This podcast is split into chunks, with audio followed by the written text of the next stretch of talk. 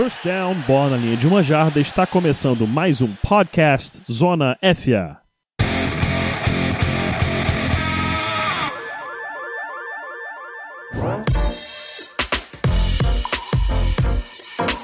Bem-vindos, ouvintes, a mais um episódio do Zona FA, episódio número 158, Zona FA Roundup, da semana 14 dessa temporada de número 100 da National Football League. Aqui quem vos fala é Pedro Pinto e eu tenho aqui comigo.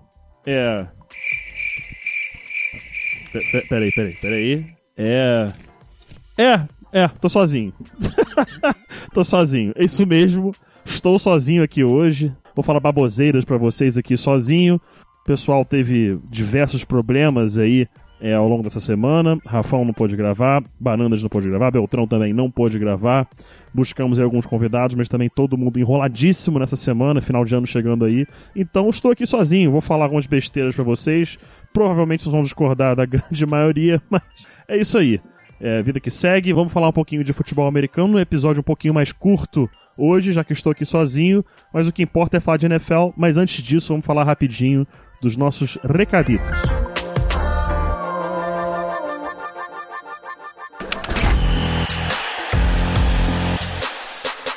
Podcast Zona FA.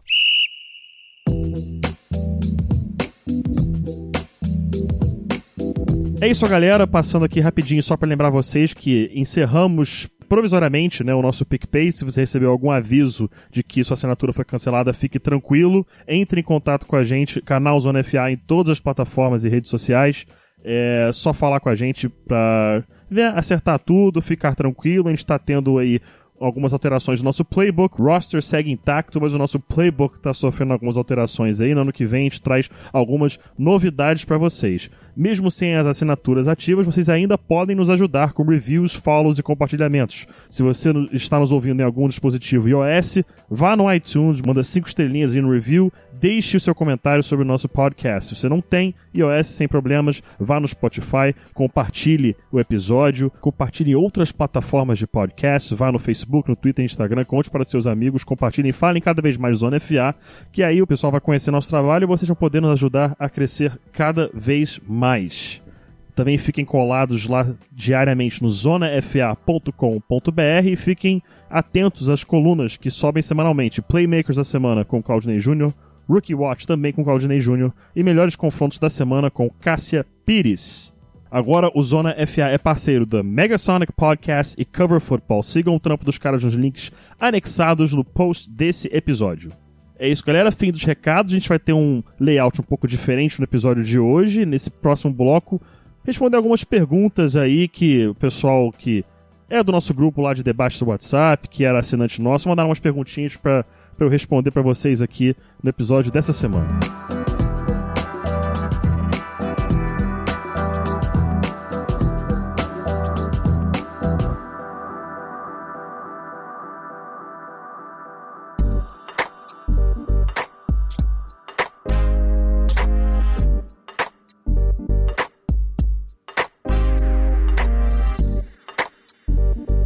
É isso, galera. Vamos responder umas perguntinhas aqui. São quatro perguntas pra falarmos aqui. Uma delas já vai basicamente aí dar sequência ao nosso próximo bloco. A gente vai deixar mais pro final. Mas a primeira é do Thiago. E ele pergunta: o quanto um grupo bom ou ruim de wide receivers pode influenciar no desempenho de um quarterback? Cara, Thiago, é, influencia a um ponto extremo. A gente pode ver é, especialmente o Tom Brady nessa temporada. O Tom Brady tem, claro, um pequeno declínio de produtividade por conta própria dele. Mas boa parte do que ocorre com o Patriots é a falta de experiência e talento no corpo de armas ofensivas, especialmente em relação a wide receivers. A gente viu, é, para quem acompanha o Dan Orlovsky no Twitter, é um dos melhores analistas de futebol americano do mundo hoje, eu coloco tranquilamente no top 3. Ele mostra numa partida, não lembro qual partida do Patriots, que ele faz um sinal pro seu wide receiver, querendo que ele realize uma stop and go. Só que esse wide receiver não vê que o Tom Brady faz o sinal pré-snap.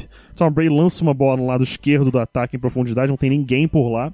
E parece que o Tom Brady quis jogar a bola fora, ou errou a leitura, algo do tipo, quando a culpa foi do wide receiver. Foi inclusive pego pela transmissão reclamando com o McDaniels e a leitura labial diz que ele tá cansado do garoto que ele não vai mais lidar com o garoto. Então, um wide receiver um grupo de wide receivers que não tem experiência e não tem entendimento do que o ataque tem que fazer atrapalha demais o seu quarterback, especialmente a nível profissional, porque a quantidade de ajustes que são necessários por jogada, em rota, é, dependendo da cobertura, do que é esperado de cada defesa a cada semana, é, isso requer muita experiência. E quando você tem um grupo jovem de wide receivers que não tem muita experiência ou até não tem mesmo muito talento, isso pode complicar demais o seu quarterback com drops, mas especialmente com relação a ajuste é, em game day, né, saber executar o playbook e conseguir, é claro, correr boas rotas para criar separação. Então, é, muitas vezes a gente acaba vendo aí um, um time que de um ano para o outro o quarterback de repente começa a ter uma produtividade melhor, mas se você for analisar no tape, o que está fazendo a diferença é seu corpo de recebedores e não necessariamente o quarterback ou o próprio sistema.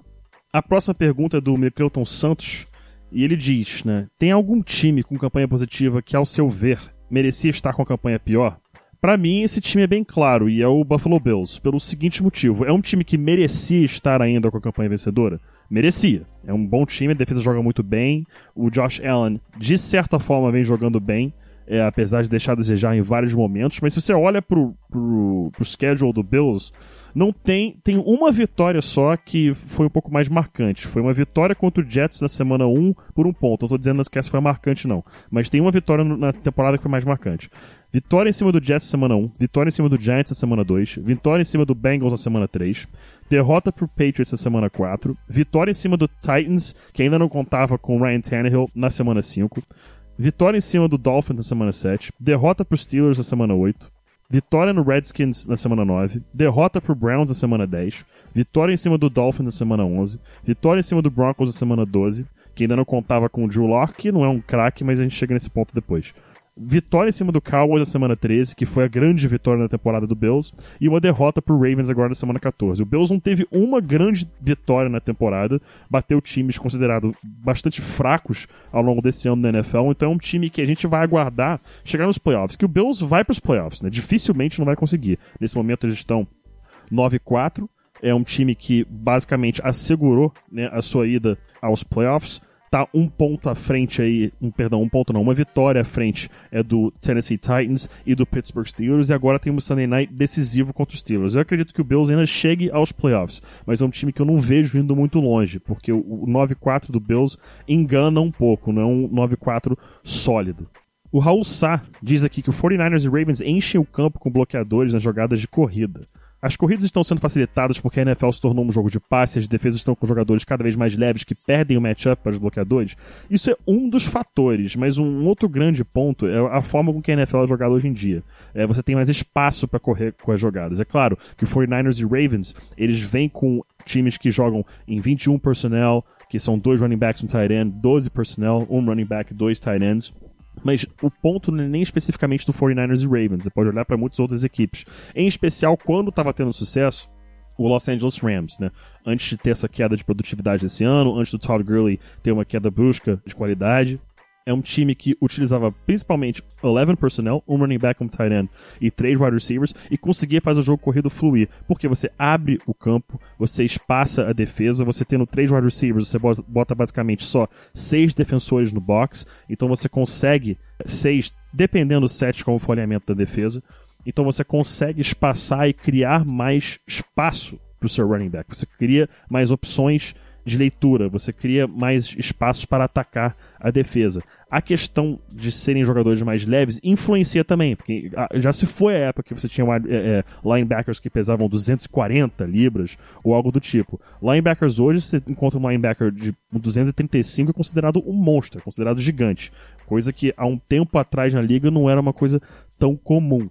Então, sim, é, a questão da leveza dos jogadores ajuda bastante, mas o espaçamento do jogo, o jogo indo mais em direção às laterais do campo, facilita também a questão do jogo terrestre. Não é só o fato dos 49ers e Ravens é, utilizarem formações e personnel que contam com mais bloqueadores. E a última pergunta, Eduardo Guimarães, diz aqui: falar que o Locke é um futuro Hall of Famer é precipitado? Quero ver o PP nessa. Essa pergunta do Eduardo eu vou segurar aqui e vou levar pro próximo bloco, que a gente vai voltar aqui já já. Vamos começar o nosso roundup da semana 14.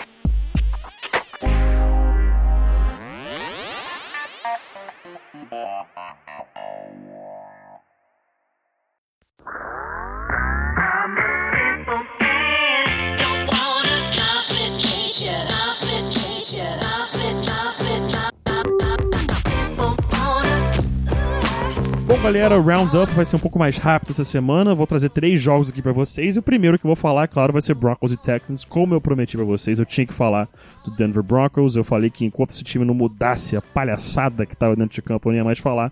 Mas agora eu tenho que falar sobre.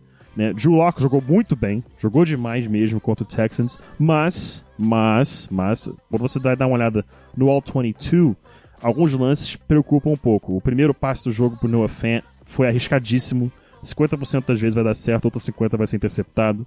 Um dos, o, o touchdown pro Noah Fant no meio também, 50% das vezes vai dar certo, outra 50% vai, dar, vai ser interceptado. E um outro grande fator do jogo pro Broncos como um todo.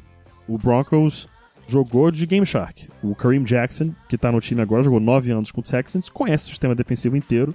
Foi inclusive ele que fez a reunião de apresentação do defesa do Texans para o ataque ao longo da semana. Então o, o Broncos sabia exatamente o que ia acontecer. Então não é um jogo parâmetro. Eu não levaria essa partida é, como ponto de referência para o desempenho do Broncos como um todo e, é claro, do, da evolução do Drew Locke tá jogando bem, duas partidas apenas, não dá para ter nenhuma opinião firme com relação a isso. A gente leva como exemplo como começou a temporada o Daniel Jones começou a cair com o passar de 2019, então não dá para cravar nada não. Com relação ao Texans, é um jogo que eu vou, vou colocar também como um ponto fora da curva, não tem como dizer que o Texas é um time que caiu, um time que agora é fraquíssimo, que tá perdido. De novo, o, o Broncos entrou em campo sabendo como o Texans jogava. Eles tinham o playbook do Texans na cabeça do Kareem Jackson, é, especialmente de defesa, então foi tudo basicamente entregue ao longo da semana. Era um jogo que para quem entende esse aspecto, né, de um jogador ter o conhecimento do playbook, trazer esse conhecimento para dentro do vestiário, isso aí é, não era uma surpresa que o Broncos poderia ganhar esse jogo. Claro que eu, como torcedor, estava pessimista, mas levando em conta esse aspecto, não é uma grande surpresa a vitória. Mas o Texans ainda é um, um, time fortíssimo nessa temporada e esse jogo foi um ponto fora da curva que eu não consideraria como grande é, aspecto de o que é o Texans em 2019. A outra partida que, que, que a gente vai falar aqui rapidinho, Bills e Ravens. Cara, o Ravens passando o carro em todo mundo. Um jogo que foi 24 a 17 no placar, mas foi um pouco mais fácil do Ravens do que parece, né? O Bills conseguiu aproximar ali mais pro final, mas um, mais uma partida que o Lamar Jackson dominou, conseguiu jogar é, muito bem o camisa 8 e que nesse momento provavelmente vai ser mesmo o, o MVP da temporada. O Russell Wilson depois dessa derrota do Seahawks para o Rams nessa última rodada teve um pouco de queda aí, certamente, em relação a votos. O, as estatísticas do Lamar Jackson nessa partida: 16 de 25 para 145 jardas, 3 touchdowns, uma interceptação. Correu pouco, 11 vezes para 40 jardas, mas a forma, de novo, com que o Ravens executa o seu ataque faz com que seja muito difícil de parar. Esses read options, esses power reads de quarterback, são coisas que a NFL como um todo não está acostumada a ver. E com isso demora um pouco a ajustar. A gente vai certamente ver provavelmente já no ano que vem, um bom ajuste ao que o Ravens faz ofensivamente. Não vai parar o Lamar Jackson, não acredito que vá é, fazer com que ele suma, digamos assim, da liga, mas vão conseguir dar uma boa amenizada em como esse ataque do Ravens funciona. E aí a evolução dele vai ter que seguir. Do jeito que está indo nesse momento, está evoluindo muito bem, muito bem mesmo o Lamar Jackson. E eu conto com que ele acabe sendo, se tornando uma, uma, um grande nome é, com o passar do tempo na liga. O Josh Allen muito mal no jogo, tá? 17 de 39, 146 jardas, correu pouco, né? Duas vezes para 9 jardas. O Ravens entendeu que mantendo Allen sem opções para corrida, é, para scramble especialmente, era a forma de segurar o Josh Allen, mas também não dá para botar toda a culpa nele. A linha ofensiva do Bills foi horrorosa no jogo. É, o Ravens conseguindo trazer blitz pontuais na partida, conseguindo atacar o Josh Allen pelo meio com muita velocidade. Então, o Josh Allen não teve muito tempo para fazer as leituras, não teve calma para conseguir fazer. para engatar basicamente no ritmo no jogo, né? Então não dá para botar a conta só nele, não. A linha ofensiva do Bills como um todo foi muito mal, mas o Josh Allen precisa dar aquele próximo passo no jogo aéreo, precisa dar um próximo passo em relação à progressão mais avançada e aí chegar na sua segunda, terceira, quarta leitura, porque tá demorando, demorando, a gente não vê esse avanço nele nesse aspecto. A terceira partida que a gente vai falar aqui é 49ers e Saints. E para quem tem The Athletic e, e, assina e faz a leitura semanal, eu recomendo. É, o Ted Wynn, que é um dos analistas de, lá do Twitter, teve uma coluna muito boa detalhando as jogadas do 49ers dessa semana e, e, e mostrando como o Kyle Shanahan os ajustes que ele faz semanalmente são, são incríveis, são surreais. Tem um touchdown é o quarto touchdown da partida do 49ers. Tem um orbit motion, né? O wide receiver faz um motion por trás do quarterback, no mesmo sentido direção da corrida, pro lado direito. É, o que, que isso faz? Isso vai prender o Cameron Jordan. Ele vai ter que fazer a leitura. O que, que vai ocorrer? Vai ser um pitch pro wide receiver, que é o Debo Samuel, vai ser uma corrida com o running back. Ele não tem certeza. E com isso, o pull do offensive lineman chega a tempo no Cameron Jordan. Isso faz com que abra a avenida né, no gap D, no lado direito do ataque. George Kittle consegue um bom bloqueio, a parede é montada, ele sobe para o segundo nível e o running back com tranquilidade consegue anotar é, o touchdown. Então, mais um bom ajuste. Tem também né, no primeiro touchdown da partida, que é uma rota que geralmente, realmente, o George Kittle que executa, que é swirl route, que nesse touchdown, eu não, não lembro exatamente quem foi que executou. Foi um, foi um wide receiver. Peço perdão agora por não lembrar o nome. Mas enfim, mais um bom ajuste aí do Kyle Shanahan, botando outro jogador para executar essa rota, usando o Kittle para distrair a, defesa. O Saints jogou muito bem. Um jogo que é 48 a 46 não quer dizer que o Saints jogou mal. Foram detalhes que resolveram a partida. São duas equipes fortíssimas que nesse momento dá para dizer que são as duas grandes favoritas da NFC a lutarem por um título, junto, é claro, com o Seattle Seahawks, sem esquecer do Seahawks, os três grandes times da NFC para essa temporada, e foi mais um grande jogaço dessa rodada. É isso, a gente bateu um papo bem rápido mesmo do jogo da semana passada, tá? Não vou entrar em muito detalhes com vocês, já respondemos perguntas aqui rapidinho. Vamos já passar agora para o próximo bloco, bloco 4 de hoje, NFL Week 15 Preview. Segura aí.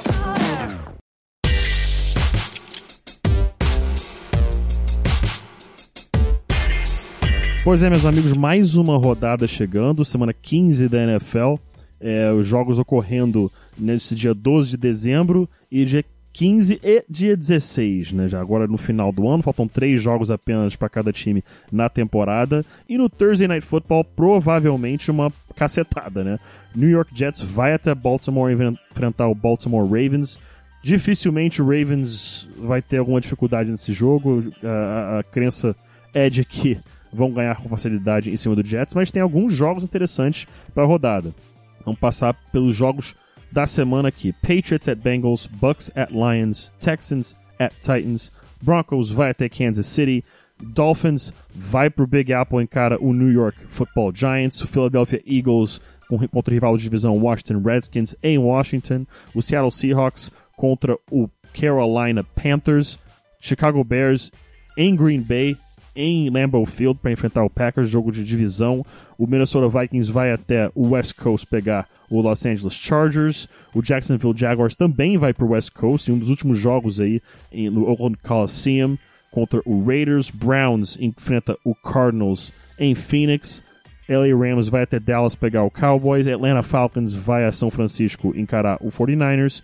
O jogo de Sunday Night, um jogo importantíssimo para a rodada aí em termos de wild card para a AFC. Bills vai até Pittsburgh encarar os Steelers. No Monday Night, Colts vai até New Orleans encarar os Saints. Tem outro jogo também que é importantíssimo, tá? Texans at Titans. Esse jogo vale a liderança da AFC South. O vencedor fica à frente, ficará 9-5. O perdedor ficará 8-6, lutando por uma vaga, a princípio, é claro, antes de encerrar a temporada, de wild card. O jogo, o grande jogo da rodada, na minha opinião, fica mesmo para Texans e Titans. Vai ser um, um jogaço, um jogo importantíssimo. E eu ficaria de olho. Esse para mim é o jogo da semana. O Bills Steelers foi flexed pro Sunday Night Football, mas o jogo da semana para mim é Texans at Titans. E falando já, é, é, claro aí dos jogos da semana, vamos passar rapidinho aqui, né? Vamos segurar, vamos entrar aqui e falar do palpite certo. Cuidado-se aí que os meninos é meio ruim de pontaria, viu? Que tá muito interessante. Tá ficando bom. A gente vai atualizar aqui. Olha o ranking após a semana 14. Em primeiro lugar, Otávio Neto 12 e 2. Eu estou em segundo, 11 e 3. Rafão Martins em terceiro, 10 e 4. Bruno Barandas em quarto, 9 e 5. Em quinto, Guilherme Beltrão, 6 e 8. Na semana anterior, os palpites foram Rafão, Chiefs over Patriots, acertou. Eu coloquei Ravens over Bills, acertei. Barandas, Niners over Saints, acertou. Beltrão, Saints over Niners, errou. E Otávio, Ravens over Bills, acertou. Então todo mundo acertando, menos o Guilherme Beltrão. Indo agora para a semana 15, relembrando, né, os vetos. Rafão não pode escolher Seattle Seahawks e Bruno Barandas não pode escolher New England Patriots, porque cada um seleciona essas equipes quatro vezes já no palpite certo. Lembrando que os vetos são anulados para a fase dos playoffs e pode escolher qualquer equipe que estiver jogando. Palpites para a semana 15. Rafão Martins e Guilherme Beltrão, ambos Titans over Texans. Eu e Bruno Barandas, os dois Seahawks over Panthers. E Otávio Neto. Eu gostaria, inclusive, de deixar aqui minha reclamação. Otávio Neto foi de Ravens over Jets. Sim, Otávio Neto foi de Ravens over Jets. Eu não tenho mais nada a falar sobre este ser. Não tenho absolutamente nada a dizer. Lamentável sua atitude, senhor Otávio Neto. Fim aí do palpite certo, segure rapidinho que a gente já tá voltando com o encerramento do episódio de hoje.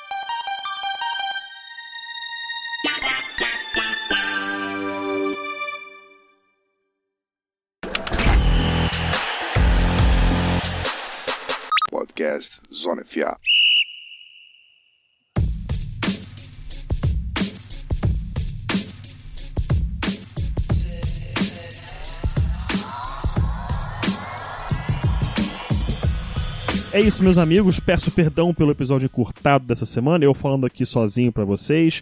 Sei que faltou dinamismo, faltou o papo aí de todo mundo aqui no Zona FA, aquela amizade e inimizade, porque obviamente eu odeio aquele ser chamado Guilherme Beltrão, vocês sabem disso. Não é surpresa para ninguém. Mas, enfim, obrigado à audiência de todos vocês. Novamente, perdão pelo episódio encurtado essa semana. E lembrar, claro, Mandem aí seus reviews, cinco estrelinhas no iTunes, comentários sobre o nosso podcast. Se você não tem dispositivo iOS, vai no Spotify, vá na plataforma de podcast que você tenha no seu dispositivo, compartilhe, conte para seus amigos. Segue a gente lá em todas as redes sociais, canal Zona FA no Twitter, Instagram e Facebook. E é isso, meus amigos. Eu até chamaria o nosso convidado para se despedir aqui, mas estou eu sozinho. Então, um forte abraço a todos. Nos vemos no episódio da semana que vem. É isso. Um abraço. Fui.